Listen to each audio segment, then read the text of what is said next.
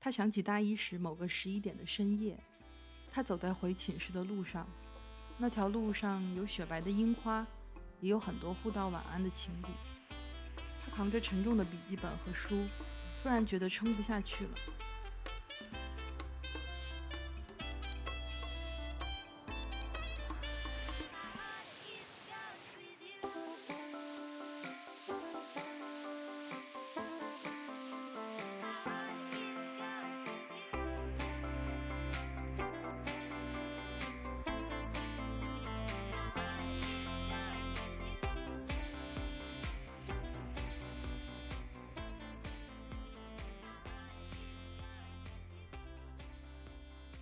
大家好，这里是克莱尔的花园，我是喝牛奶的克莱尔。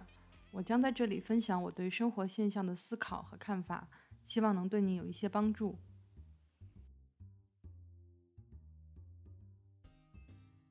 十月十二日，从凌晨到清早，在来回的确认下，而最终见到了一年前在朋友圈见过的网页，一个灰色的框，绿色的字。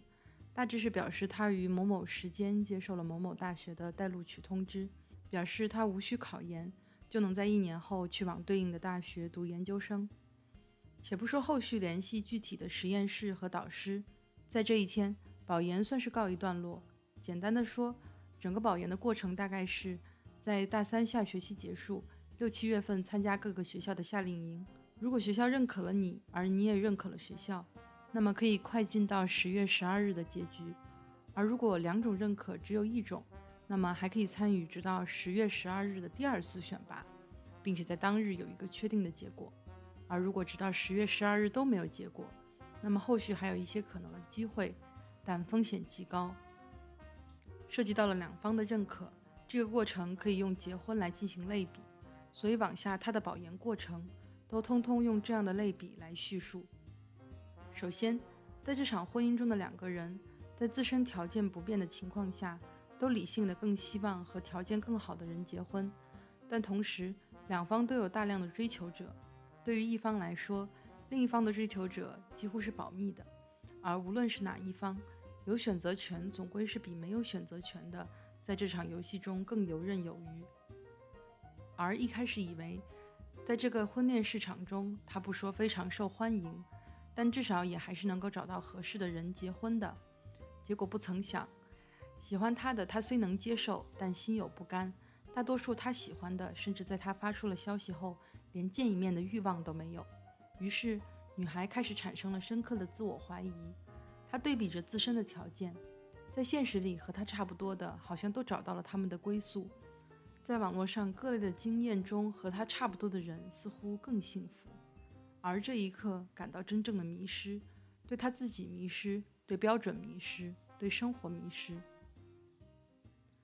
六月到七月，而不断的相亲，做他能做的所有努力，就像在公园的相亲角等待着被选择。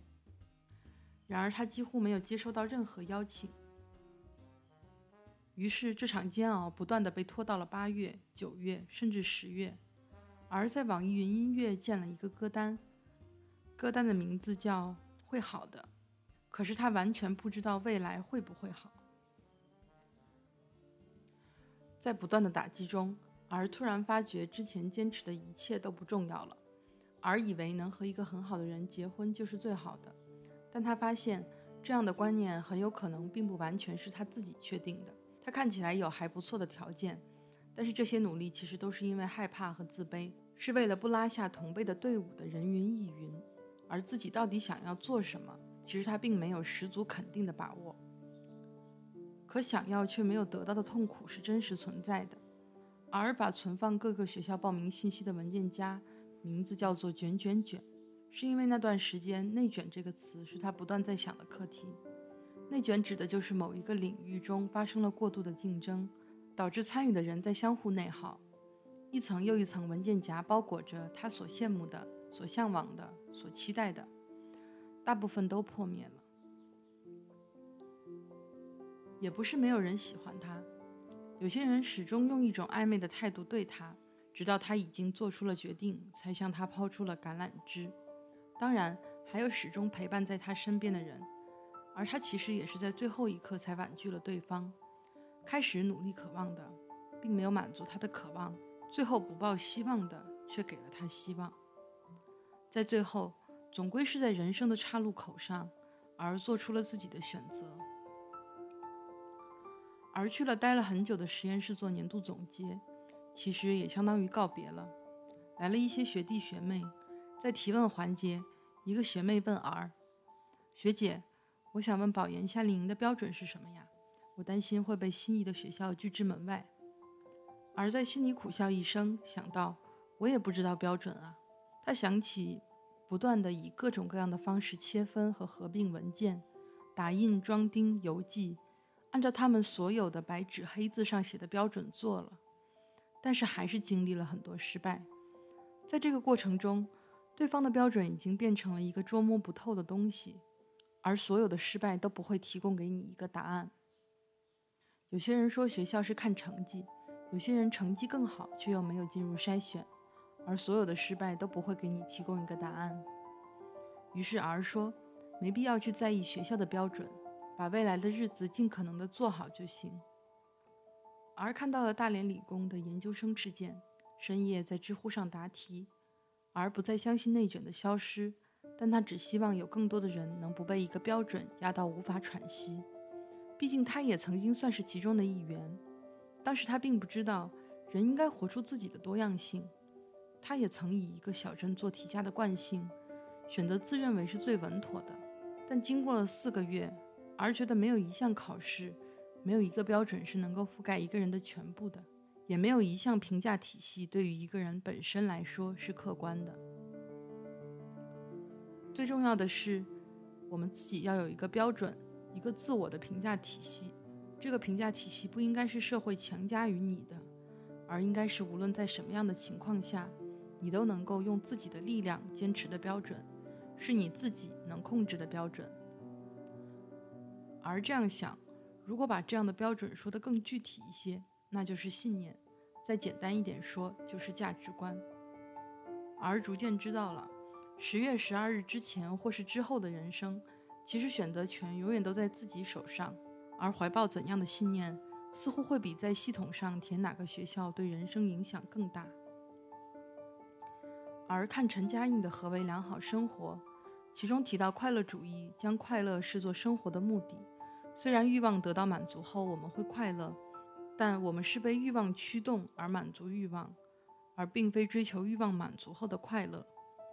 融化在所做之事的快乐，可以被称为志趣之乐，是有别于沉溺声色的溺欲之乐的。但快乐并不意味着没有痛苦，更多的是一种上扬的态势。当快乐建立在可比的活动上，便是坐落在毁败和伤残中。至于良好生活，首先要从品性、实践。有所作为来看待生活，那时觉得自己已经身处绝境的儿在微博上随手发了一句感慨：“要成为成熟体面的成年人太难了。”而现在他慢慢不觉得这是一件难事了，因为他逐渐找到了那个属于自己的标准，不会因为外物变化而变化的标准。他常常会用一句话来安慰自己：“未来是什么样的不知道，但是至少此刻我能体会到快乐就够了。”这里的快乐，大概指的是获取新知、不断思考、与人相处之类的快乐。良好生活的标准，不见得和世俗成功的定义相同，而明白自己的标准中的良好生活，一定会有志趣之乐。而又想到最近的上海名媛新闻，想到自己曾经看过的日剧《东京女子图鉴》，剧里欲望永远无法被填满的女主角玲。哪怕在意料到自己失去了珍贵的幸福后，也仍然会在下一刻因为欲望而永远不知满足。努力吧，因为想要的东西还有很多。而隐约的感觉到，人是按照信念而活的。女主角林的信念将会支撑她离开简单美好的生活，去追逐更广阔复杂的人生。而的信念里，为了让自己不失去控制，他的信念有他追求的志趣之乐。这些信念在满足基本道德的前提下都没有对错之分。成熟体面的成年人大抵都要有一些这样的信念，明白自己该怎样生活。按照陈嘉映所说，我们的本性在实践中逐渐清晰地显现，洞明自己行在何处，贴近自己的真实天性行路。而今年二十一岁，他在十八岁时其实并没有感觉自己立刻变成了成年人，他现在也无法称自己为成熟体面的成年人，毕竟他还没有完全的独立。但是至少在生活的磨练下，他已经跨越了很大的一步。现在的 R 是更自信也更有勇气的。他会有他自己的信念，他不确定他会过好自己的一生，但他确定他能按照他的信念生活。塞涅卡在《论生活方式》中如是说：害怕和希望都是由于焦心于未来而造成的一种心理状态，它们主要起因于思想不适应现实，远远地跑到了现实的前头，于是遇见这一赐予人类最伟大的神恩，竟成了一个祸根。野生动物只逃离他们眼下实际看到的危险，一旦危险过去，也就不再担心。但我们却既为过去的事受苦，又为将来的事着急。没有一个人能把他们的不幸局限于现在。而去了一趟学校外的旧书店，他喜欢高到天花板的书架，喜欢在浩瀚的书海中寻找到宝藏的感觉。他翻到了一本学校在某个整数年发行的邮票。突然觉得自己也还是喜欢这里的。他想起大一时某个十一点的深夜，他走在回寝室的路上，那条路上有雪白的樱花，也有很多互道晚安的情侣。他扛着沉重的笔记本和书，突然觉得撑不下去了。他看着昏暗的灯光投射出他孤单的影子。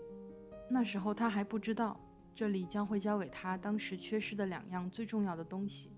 自信和勇气。